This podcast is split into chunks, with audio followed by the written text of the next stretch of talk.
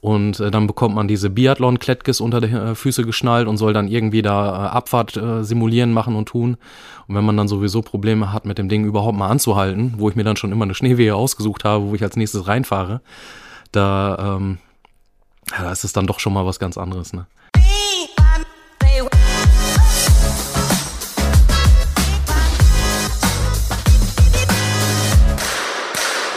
Treffer, Treffer, Treffer, Gold! Herzlich willkommen bei Volltreffer, dem Podcast des Deutschen Schützenbundes. Endlich gibt es wieder etwas auf die Ohren, nachdem es eine längere Pause gab. Die heutige Episode wird präsentiert von Erima. Ob Teamsport oder Individualsport, Profi- oder Freizeitsportler, bei Erima findet jeder das passende Outfit. Und das Beste? Erima, der offizielle Ausstatter des Deutschen Schützenbundes, bietet euch 30% Rabatt auf alle Artikel ausgenommen dem Outlet, bis zum 31. Dezember 2021 unter www.erima.de mit dem Aktionscode Volltreffer30. Erima, gemeinsam gewinnen. Und gewinnen will auch unser heutiger Gast. Mir gegenüber sitzt heute Sven Korte, der aktuell beste männliche DSB-Skeetschütze.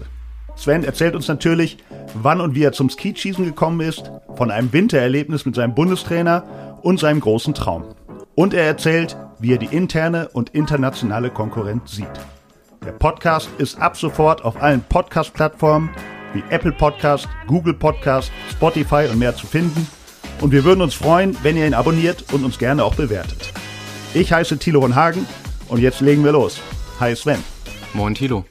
Es ist üblich, dass sich der Gesprächspartner selber vorstellt. Leg mal los. Ja, also ich bin der Sven, bin 31, komme aus Sippenbüren. Ja, und bin jetzt seit 16 Jahren beim Schießen dabei. Da gehen wir gleich näher drauf ein. Sorry, wenn ich so starte, aber du siehst etwas geschafft aus. Woran könnte das liegen? Ich weiß nicht, ob das jetzt hier an der sportmedizinischen Untersuchung liegt, wo wir richtig äh, rangenommen wurden, sagen wir es jetzt mal so. Aber ähm, ja. Ne. Was, was wird da gemacht? Was habt ihr konkret machen müssen in der sportmedizinischen Untersuchung?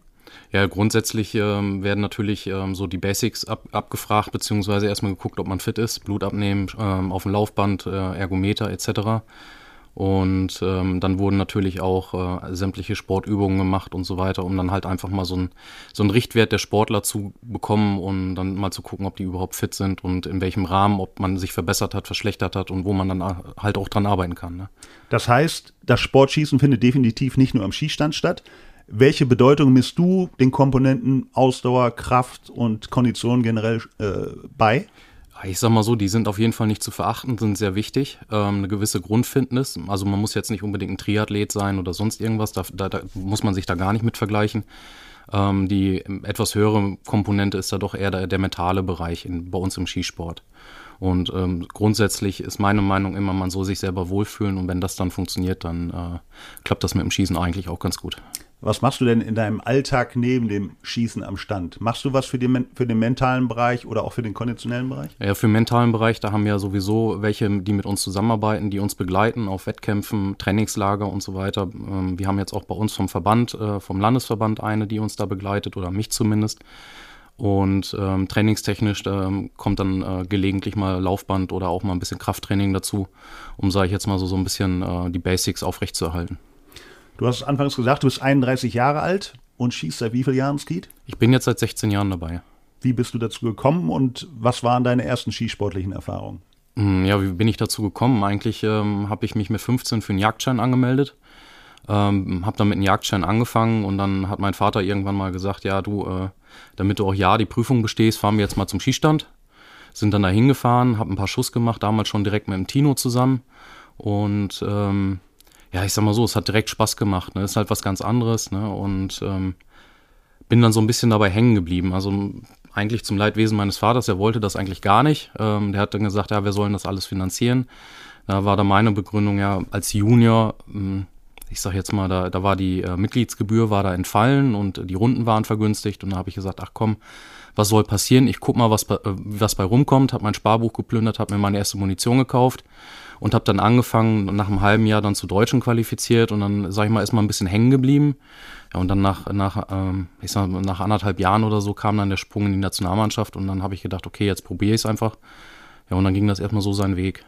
Das heißt, du hast eigentlich super schnell Erfolg gehabt in deinem Sport auch. Hat der Tino das gleich erkannt? Das ist ein super Talent, was ich mir gleich sichern werde. Ich weiß nicht, ob er das erkannt hat, ne? aber ähm, ich sag mal so, man, wenn man da dran bleibt und man ist jede Woche auf dem Skistand, man muss ja auch nicht viel trainieren, wenn man am Anfang hochkommen möchte. Also es reicht ja auch ganz einfach, wenn man, wenn man zweimal die Woche oder so 100 Schuss macht als Junior und die aber dann vernünftig absolviert, dann kann man eigentlich in kürzester Zeit viel erreichen. Ne?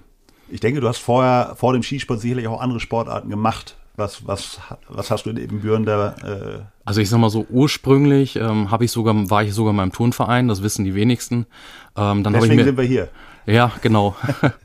nee, und ähm, das hat dann damit geendet, dass ich mir einen Arm gebrochen habe. Da war das dann vorbei. Dann habe so ein bisschen die Lust daran verloren. Ähm, bin dann zum Fußball gewechselt, habe ein paar Jahre Fußball gespielt, auch noch während des Schießens dann, so, so, so die ersten ein, zwei Jahre dann als Überbrückung noch. Und als sich dann beim Schießen abgezeichnet hat, dass ich da ein bisschen ähm, weiter mitkomme, habe ich dann mit dem Fußballspielen, was sowieso mehr Hobby gewesen ist, komplett aufgehört. Ja. Denn weitergekommen? Bist du in der Tat mittlerweile bist du ein etablierter Spitzenschütze, hast zum Beispiel 2021, also in diesem Jahr, den vierten Platz beim Weltcup in Osijek erreicht oder bist äh, 2016 bei der EM Silbermedaillengewinner geworden. Wie würdest du deinen aktuellen Leistungsstand in deiner Karriere beschreiben? Meinen aktuellen, also der hat sich ähm, jetzt so die letzten zwei Jahre echt gut gefestigt. Also die Leistungen sind sehr konstant geworden, konstant hohe Ergebnisse und ähm, ja, habe jetzt dieses Jahr ein bisschen Pech gehabt bei der EM dann halt. Ähm, in der letzten Runde, da haben die Nerven dann doch mal ein bisschen verrückt gespielt, da hat man da einen Fehler mehr gehabt. Ähm, schade drum, dafür hat es dann äh, drei Wochen später in Osijek nochmal geklappt, dann ist, ist, es halt ein vierter Platz geworden, wo ich eigentlich auch sehr mit zufrieden bin, aber generell dieses Jahr also sehr konstant und sehr hoch vor allen Dingen. Jetzt bleibt es natürlich, das auch mitzunehmen, um für die nächsten drei Jahre dann wieder für Paris zu kämpfen. Da kommen wir gleich noch drauf. Ja. Ähm, aktuell bist du 32. der Weltrangliste und damit bester DSB-Akteur. Was fehlt noch, um ganz oben anzuklopfen? Oder, wie es dein Bundestrainer formuliert, mit dem habe ich vorher gesprochen, es ist nur eine Frage der Zeit, wann die Granate international zündet. Wann ist es soweit? Wenn ich das wüsste, ne? Also ganz ehrlich, das äh, wäre schön, wenn ich sagen könnte, ich gehe da jetzt nächste Woche hin und gewinne das Ding. Ähm, das wäre aber, glaube ich, ganz falsch. Ähm, man muss einfach sehen, dass man da konstant am Ball bleibt und letzten Endes auch die Weltrangliste, jetzt 32. Das höre ich gerade das erste Mal. Ich habe jetzt die letzten Monate gar nicht reingeguckt.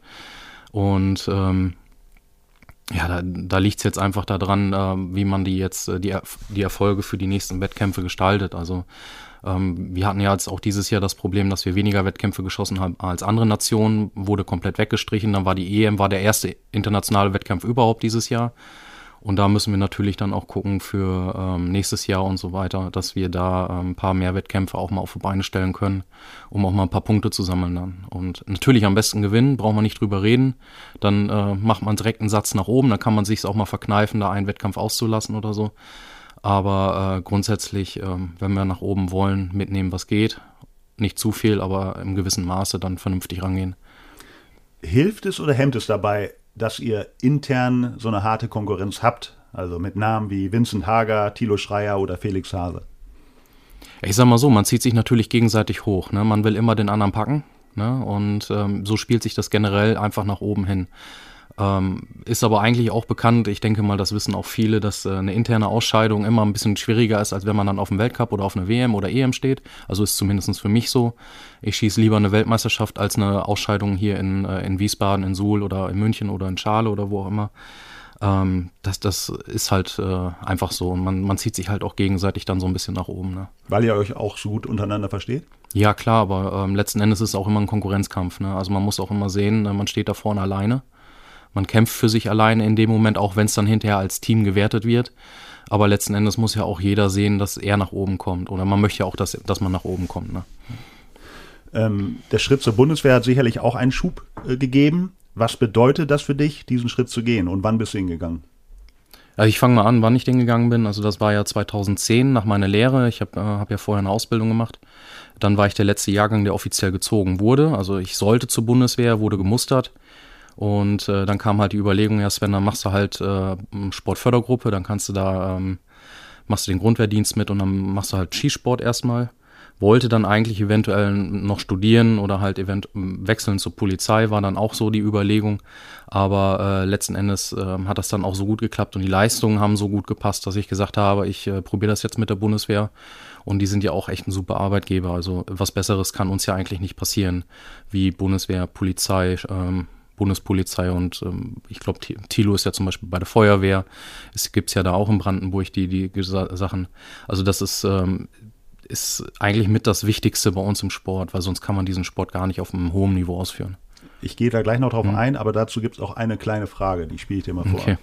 Hallo, mein Name ist Simon Waltermann und ich trainiere jetzt schon mehrere Jahre mit dem Sven zusammen. Und mich würde mal interessieren, was sein Highlight bei der Ausbildung bei der Bundeswehr war. ja, mein Highlight.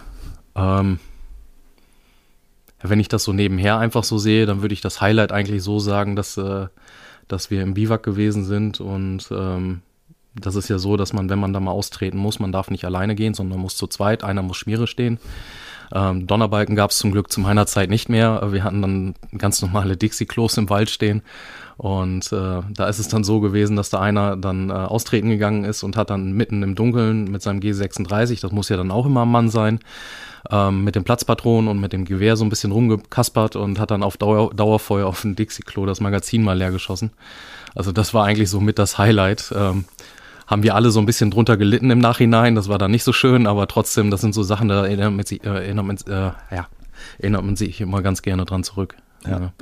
Die Bundeswehr schreibt schöne Geschichten, definitiv. Ja. Ähm, du hast es angesprochen, ähm, Bundeswehr, Polizei, äh, Feuerwehr sind wichtige Arbeitgeber mhm. im deutschen Skisport. Ähm, wie sieht es in anderen Nationen im beispielsweise im Skeet-Bereich aus? Also was machen Italiener, Franzosen, US-Amerikaner? Sind das Vollprofis oder gehen die auch einem Beruf nach? Also im Grunde genommen kann man sagen, dass mindestens 90 Prozent sind Vollprofis. Also ob man jetzt Frankreich nimmt, Italien oder vor allen Dingen auch die äh, Amerikaner, ähm, die sind alle irgendwie beim Militär angestellt oder bei der Polizei auch.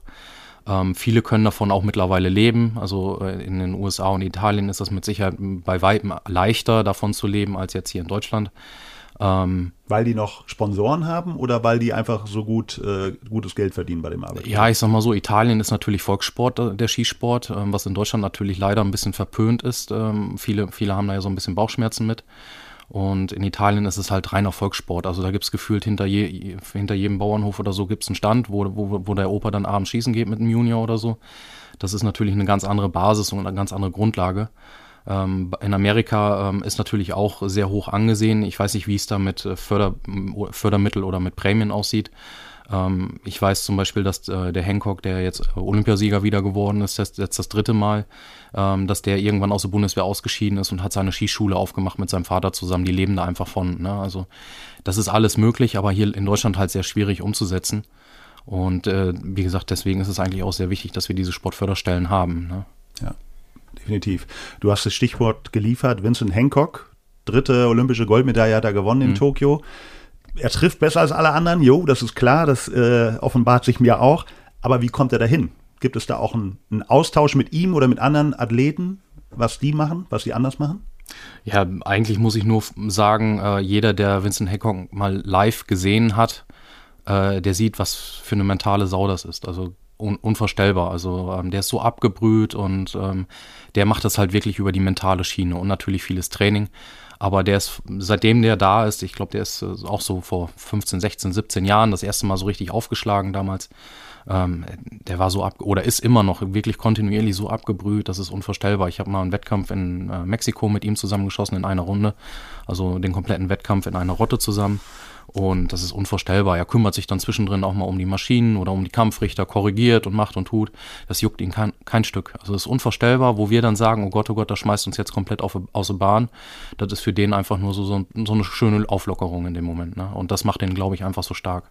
Aber wie er da hinkommt, das weißt du nicht, was er für Methoden anwendet. Ist das einfach typisch amerikanisch? Äh, ich will nicht sagen, es ist typisch. Ich denke, äh, ich denke, das ist einfach personenabhängig. Ne, das gibt es ja überall. Es gibt es hier in Deutschland, im deutschen Skisport ähm, mag es die Leute auch geben. Ähm, das in, in allen Bereichen gibt es, dass die dann einfach so wirklich so abgebrüht sind und können das gut wegstecken. Ne? Das ist ja auch wirklich komplett personenbezogen. Man kann daran arbeiten, ja, aber letzten Endes ist es dann einfach abhängig. Ne? Hancock ist wahrscheinlich der beste Skischütze aller Zeiten aktuell. Mit drei Olympiasiegen kann man mhm. das wahrscheinlich sagen. Du hast natürlich auch schon äh, Erfolge gehabt, aber auch Misserfolge und da geht die nächste Frage hin. Außerdem würde ich gerne wissen, was sein bester und was sein bisher schlechtester Wettkampf war. Ja, womit soll ich anfangen? Den besten oder den schlechtesten? Also der schlechteste ist eigentlich ganz einfach. Ähm, Das war, ich glaube, 2015 Baku, Aserbaidschan, European Games, ähm, 30 Starter, 29. bin ich geworden mit einem unterirdischen Ergebnis. Ähm, da schäme ich mich heute noch für. Ich, ich weiß auch nicht, äh, keine Ahnung, ich weiß nicht, was ich gemacht habe. Äh, also ich war zwar anwesend, aber mehr weiß ich leider nicht mehr. Das war echt äh, unterirdisch. Ähm, der andere schlechteste Wettkampf würde ich dann eher auf Mexiko schieben, aber das hatte eher gesundheitliche Probleme mit, mit der Umgebung. Ja, und mein bester Wettkampf, ähm, ich sag mal so, da gibt's viele schöne Wettkämpfe, wo ich mich dran zurückerinnere. Mein erster Welt, äh, mein erstes Finalteilnahme, zum Beispiel in Granada 2013 oder der Grand Prix in Kuwait oder dann halt natürlich auch der Vize-Europameistertitel in Italien. Also gibt's viele Highlights, wo ich dann aber doch eher so gewisse Situationen rauspicken würde. Also ich würde nicht den ganzen Set Wettkampf als Highlight sehen, sondern auch gewisse Situationen, wo man sich dann durchsetzen konnte. Einen diesen, dieser Wettkämpfe äh, greift auch dein Bundestrainer auf hm. bei der nächsten Frage, die er hat. Hallo Sven, toll von dir in diesem Podcast zu hören. Du bist momentan mein leistungsstärkster Schütze, 324 in einer Saison. Das ist schon was. Es gibt aber auch andere, vielleicht emotionale Momente in deiner Laufbahn. Ich denke dabei an den Weltcup auf Zypern 2020. Du hattest 99 Treffer nach 100 Scheiben, warst weit vorne, dann die letzte Runde, sauber bis Stand 4 und dann kamen die Fehler auf 4 und 8. Und das aus für dich für diesen Wettkampf. Ich glaube, da muss jeder Schütze mal durch. Aber was fühlt man in solchen Momenten und was denkt man da während des Schießens? Ja, was fühlt man da? Also ähm, Zypern beziehungsweise auch auf den Skistand in, äh, das war Nicosia, war das. Ähm, der Skistand, der ist ähm, dafür bekannt, dass hohe Ergebnisse geschossen werden. Mir war bis zur letzten Runde bewusst, dass ich mit 99 gut im Rennen lag, aber trotzdem, dass da ganz, ganz viele Leute noch dran waren. Also ein, zwei Fehler und die Sache wäre vorbei gewesen.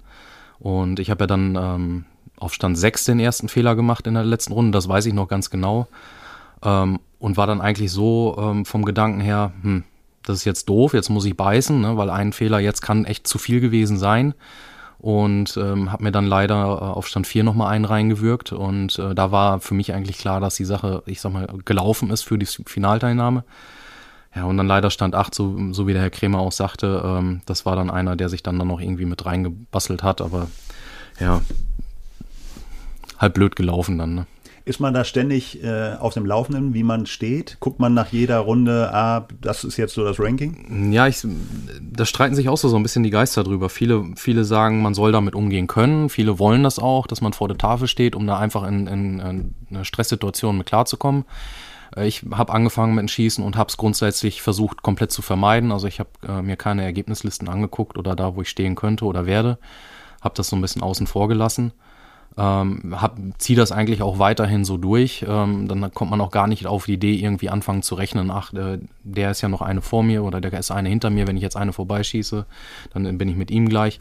Da versuche ich gar nicht dran zu denken, sondern das äh, versuche ich komplett auszublenden in dem Moment macht das den Reiz aus? Ich meine, das, die Teilnehmerfelder sind super eng. Du sagst mhm. ja, eine Scheibe weniger, eine Scheibe mehr entscheidet über Finale oder eben Nicht-Finale. Macht das den Reiz des Schießens und des Skeetschießens aus?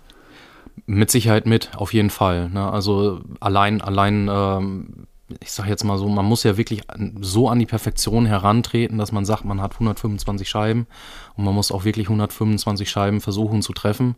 Mittlerweile, je nachdem, wo es dann auch wirklich ist, in Zypern ist wie gesagt so ein Stand, der ist dafür ausgelegt für hohe Ergebnisse, sage ich jetzt mal. Ähm, da muss man schon 123 aufwärts, aufwärts treffen, sonst äh, weiß man, dass man eigentlich keine Chance mehr aufs Finale hat. Ne? Und da ist wirklich Beißen um jede einzelne Scheibe. Hast du den perfekten Wettkampf schon gehabt? Also 125 Treffer?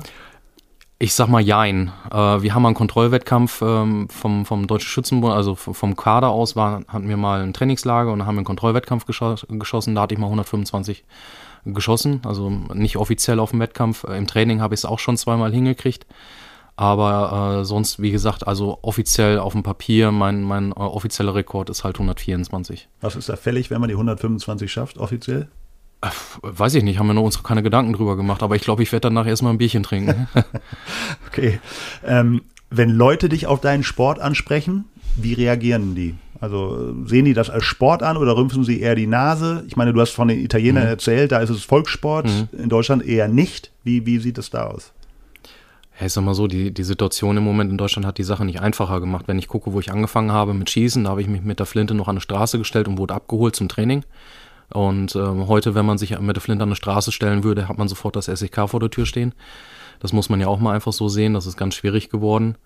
Und ähm, ja, das, äh, viele Leute, die mich auch kennen, die wissen ganz genau Bescheid, alles klar, der fährt jetzt wieder schießen, alles gut, aber wenn das Leute sind, die einen halt gar nicht kennen und dann fragen die so, ja, was machst du denn? Ich sage, ja, ich bin Wurfscheibenschütze, ich mache Tontaubenschießen, darf man ja jetzt auch nicht mehr so sagen, aber ähm, die fragen dann, ja, was macht man denn da und hin und her, dann erklärt man das.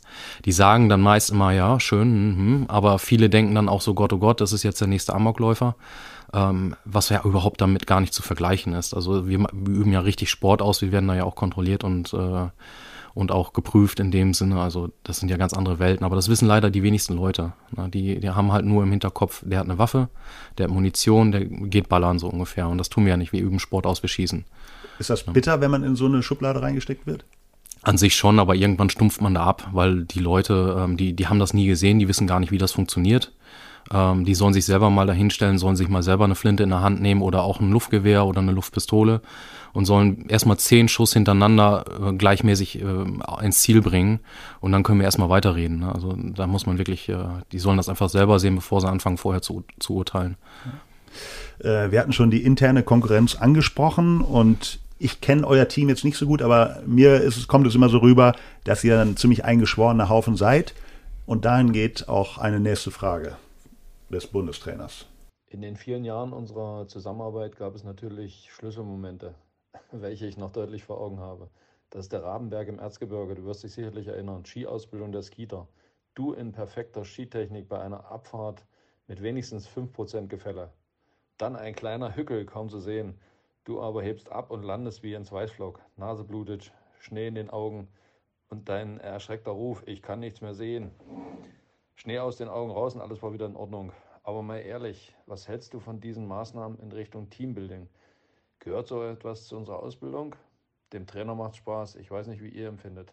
Ja, ich sag mal so, wir haben äh, viele, die noch nie auf der Skier gestanden haben, so wie ich. Also ich bin da so ein kleiner Bewegungslegistheniker, wenn es darum geht. Ähm, äh, ich sag mal so, wir haben schon ein bisschen geflucht, wenn wir gesagt haben, ja, wir müssen da jetzt hin. Aber im Grunde genommen, wenn wir da gewesen sind, das war einfach toll. Also es hat Spaß gemacht.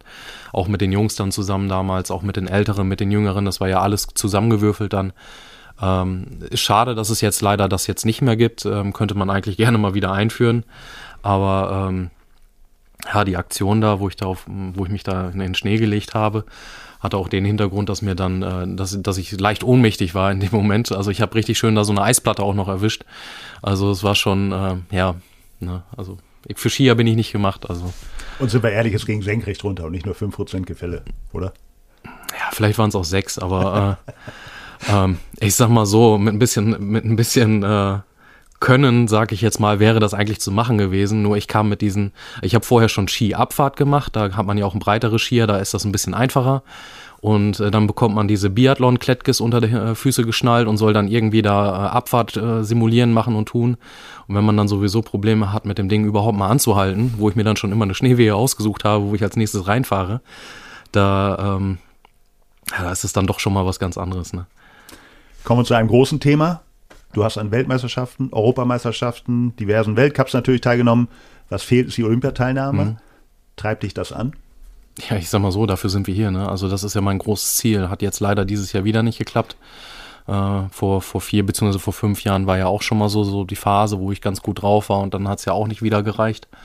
Ähm, ja gut, jetzt bleiben drei Jahre noch bis, bis zu den nächsten Spielen und das ist jetzt auch das Ziel. Ne? Also die letzten zwei Jahre, wo ich mich, ich sag mal, noch, nach, noch weiter nach oben gekämpft habe, von den Ergebnissen her noch, noch mehr stabilisiert habe. Das wollte ich, will ich jetzt eigentlich mitnehmen und hoffen, dass ich das dann irgendwo dann nächstes Jahr oder in den nächsten zwei, drei Jahren bis kurz vor den Spielen irgendwie umsetzen kann, sodass ich auch die Chance habe, mal zu Olympia zu fahren.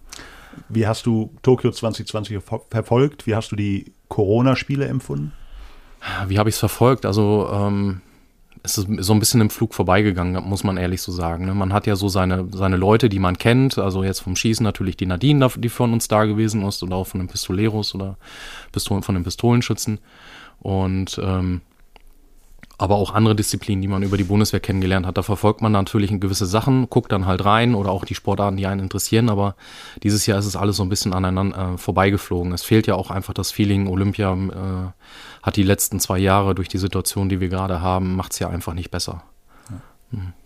Ähm, die Qualifikation für Paris beginnt im nächsten Jahr hm. mit äh, Europameisterschaften in Moskau und der WM in Osijek. Hm. Das heißt, da ist schon voll der Fokus dann auf 2024. Ja, das auf jeden Fall. Also die EM ist ja jetzt noch nicht direkt eine Ausscheidung für die Olympischen Spiele, sondern die WM, da gibt es die ersten Quotenplätze. Ähm, da warten wir jetzt eigentlich gerade immer noch auf die äh, Ausscheidungskriterien. Jeder kommt so ein bisschen mit Halbwissen, also nicht Halbwissen, aber irgendwie von, von allen Ecken hört man immer ein bisschen was. Ähm, aber im Moment sieht es so aus, dass es auf, dem, auf der WM nächstes Jahr in, jetzt muss ich selber lügen, ich glaube auch Osijek oder so, mhm. dass es da dann nächstes Jahr äh, die ersten Quotenplätze geben wird. Ja. Absolut richtig. Ähm, auch die ISSF bastelt ja so ein bisschen am Format rum. Das hat man beim mhm. Weltcup-Finale gesehen. Ähm, erklär bitte mal, was da geändert wurde und wie deine Meinung dazu ist. Also jetzt direkt beim Weltcup-Finale, ja, oder? Und was ja dann vielleicht auch für Paris dann schon angewendet wird. Also beim Weltcup-Finale ist es ja jetzt so gewesen, dass die besten, jetzt muss ich auch selber lügen, ähm, besten zwölf Sportler oder so äh, der, der Welt wurden dahin eingeladen. Das wurde komplett finanziert und äh, die haben dann da ihr Weltcup-Finale, äh, die, ähm, ich weiß gar nicht, hatte einen ganz speziellen Namen. President's Cup. President's Cup, genau. Und ähm, dass äh, das ausgerichtet wurde, ähm, ist äh, cool gemacht, also wirklich auch nach außen hin. Wir haben in den letzten Jahren auch mit den Medien haben wir einen sehr, sehr großen Sprung nach vorne gemacht, um das auch mal nach außen hinzutragen, um das medienwirksam zu machen. Und natürlich auch mit der Mixteam-Geschichte, die jetzt beim Skeet dazugekommen ist. Und ähm, es jetzt war ja das erste Mal jetzt überhaupt beim President's Cup, dass das ausgelost wurde, dass die Teams äh, äh, nicht äh, gestellt wurden, sondern komplett ausgelost wurden. Das ist natürlich eine Sache, die die Sache auch interessant macht. Man, man kann mit anderen Nationen, mit anderen Sportlern da zusammenschießen in einem Team. Äh, macht die Sache natürlich auch sehr interessant, war ja auch im oder ist ja auch im Gespräch für die Olympischen Spiele. Ob es jetzt dahin führen wird, ähm, wissen wir noch nicht so genau. Ich denke mal, da brauchen wir noch ein paar Monate oder vielleicht noch ein, ein zwei Jahre, bis die dann selber wissen, äh, wie machen wir das dann bei Olympia. Und mit dem Format, ich glaube, im Finale waren nachher vier Schützen und ähm, die ersten oder der erste ist nach zehn Schuss rausgeflogen, glaube ich, oder acht. Ähm, ich habe selber am Anfang so ein bisschen Probleme gehabt, da so, so, durchzublicken, weil die haben das ja auch komplett gestreckt. Die haben ja. zum Beispiel nur 50 Scheibenwettkämpfe geschossen oder 75 und haben dann äh, direkt angefangen auszusieben und dann war erst einen Tag später das Finale. Dann sind, glaube ich, vier weitergekommen und äh, diese vier haben dann nochmal ein Finale geschossen, wo dann der Sieger raus ermittelt wurde.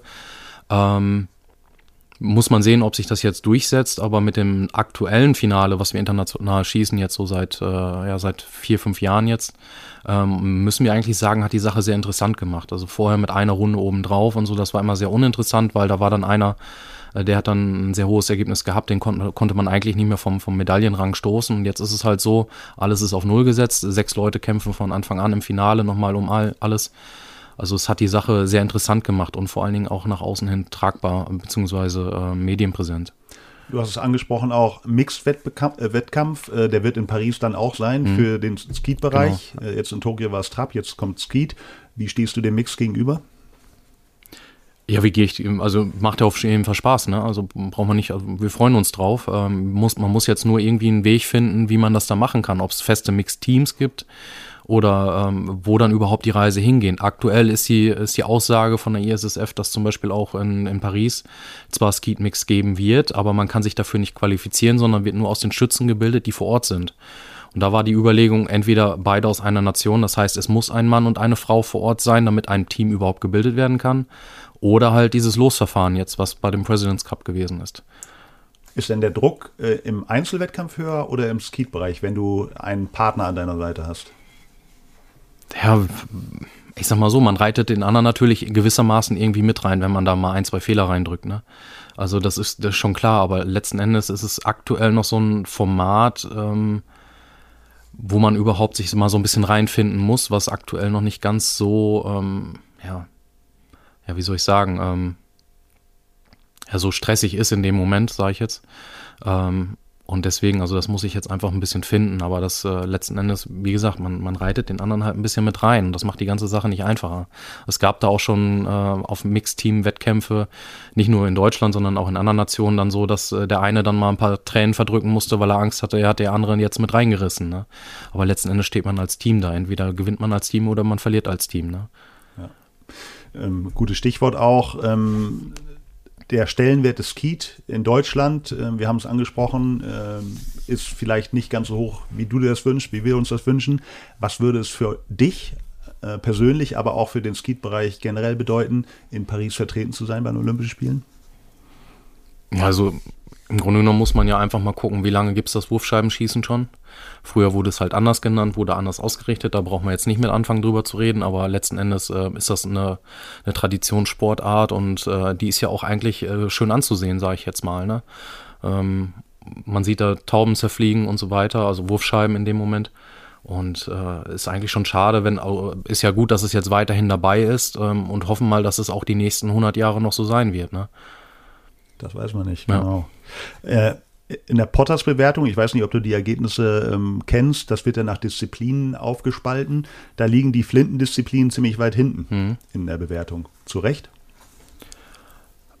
Ja, was heißt zu Recht? Ähm, ich sag mal so, wir haben wenig Möglichkeiten gehabt, um uns in irgendeiner Weise international zu beweisen. Da fehlten halt, wie gesagt, auch eben die Wettkämpfe. Ähm, wir haben dann international nicht die Ergebnisse gebracht. Ähm, man muss aber auch jetzt einfach mal so sehen, die haben uns jetzt dieses Jahr nach Olympia bewertet und soweit ich das weiß, bleibt das jetzt auch für die nächsten drei Jahre so stehen.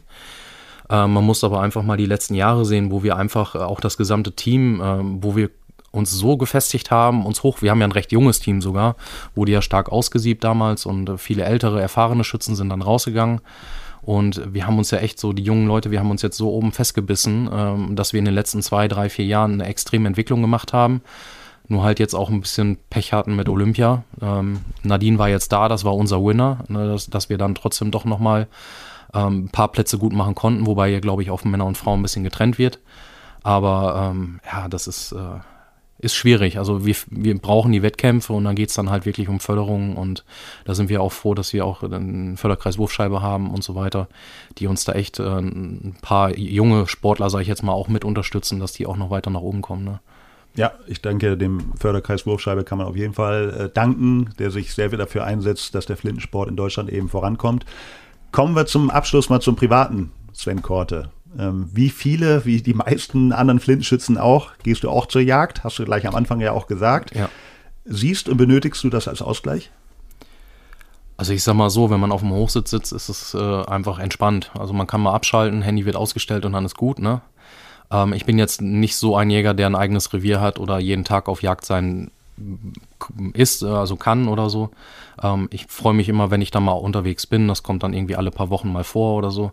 Und ähm, jetzt natürlich in aktuellen Zeit ist es ein bisschen mehr vertreten nach der Saison auch. Habe aber auch meinen Fokus da erstmal hinten angestellt, weil man kann nicht auf mehreren Baustellen gleichzeitig tanzen. Das äh, ist ein bisschen schwierig. Ähm, neben der Jagd gibst du noch Angeln und Gitarre spielen als Hobbys an. Das sind alles so Dinge, die danach klingen, als wenn du ein Mensch bist, der Ruhe und Ausgeglichenheit so ein bisschen schätzt. Trifft es das? Äh, ja, also eigentlich schon. Gut, man muss jetzt sagen, ja, Angeln und Gitarre, ähm, als ich das eingetragen habe, da bin ich frisch in Kader gekommen. Also das ist schon 14, 15 Jahre her. Na, ähm, Angeln mache ich ab und zu noch. Gitarre hat sich leider, hat ein bisschen, ist ein bisschen eingeschlafen. Habe ich damals auch sehr viel gespielt, aber ähm, ja, letzten Endes ähm, mal ein bisschen abschalten oder so, das ist schon gar nicht verkehrt. Gibt es denn auch den anderen, den wilden Sven Korte? Den wilden. Ah, ich habe so manchmal meine Phasen, aber ich glaube, die brauche ich jetzt hier nicht erzählen. oh, wir sind ne? unter uns. ah ja. Ähm. Gehst du mal raus äh, auf Party oder? Ja, gut, das ja. Ich bin jetzt kein Discogänger. Ich mag dann doch eher die Kneipenbesuche, muss ich ganz ehrlich sagen. Oder die Hauspartys, die sind mir dann doch ein bisschen lieber. Bin jetzt nicht der Discogänger, aber ähm, kommt jetzt im Moment schon äh, jetzt gerade frisch geheiratet und dann ist es natürlich so, so ein bisschen, dass man dann doch mal sagt, ähm, man bleibt dann doch mal zu Hause. Ne? Und ähm, aber sonst davor ähm, ist man schon mal losgegangen. Ne? Muss jetzt nicht jede Woche sein, aber ich bin dann auch mal froh, wenn es einfach auf dem Sofa ausklingt. Ja. Jagd und Skisport ähm, sind die Themen. Dein Beruf, dein Hobby droht jetzt aber Ungemach. Die EU will die Verwendung bleihaltiger Munition deutlich einschränken. Es gab von der Umweltministerkonferenz in Deutschland sogar äh, den Vorschlag, äh, das ganz zu verbieten. Was hätte das für dich äh, für, persönlich für Folgen? Ja, da, da sind sie ja schon seit Jahren am drüber diskutieren, wo, wo die Reise wirklich hingeht, ob bleifrei oder kein äh, oder äh, mit Blei. Ähm, man muss ja auch dazu sagen, Blei hat einfach immense Vorteile, vor allen Dingen im Skisport, hat mit Präzision auch sehr viel zu tun. Im Flintenbereich vielleicht jetzt nicht ganz so wie im, ähm, äh, im Kugelbereich, aber ähm, ist bei uns auch sehr vertreten. Also man, man unterscheidet ja auch so ein bisschen. Ne? Wir haben, man hat auch mal Stahl schon geschossen und hier und da. Ähm, ist sehr schwierig zu sehen, sage ich jetzt mal, aber ähm, es hat natürlich auch Sicherheitsaspekte, weil ähm, Stahl, Stahlschrot, wenn das auf irgendwas auftritt, ein Einfallswinkel ist gleich Ausfallswinkel. Ähm, da kann schon viel passieren. Ist bei uns viel schon mal, ist schon zwei, dreimal was passiert, dass mal jemand Schrot abbekommen hat. Immer gut Schutzbrille auf und so weiter, ist nichts passiert, aber ähm, es kommt halt vor und das passiert mit Blei halt einfach nicht. Ne?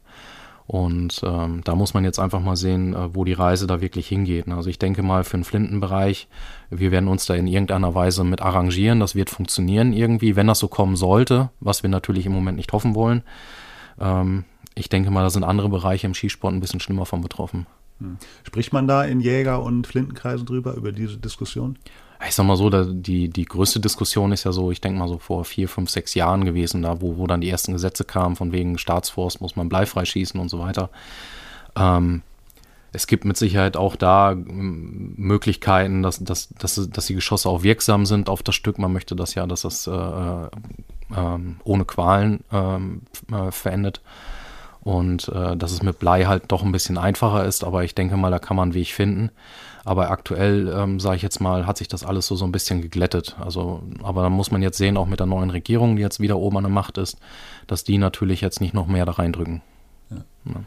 Äh, Trapp-Bundestrainer Uwe Möller hat mal gesagt, äh, für Flintenschützen oder explizit für Trappschützen hat er gesagt, äh, die beste Zeit fängt ab 30 an.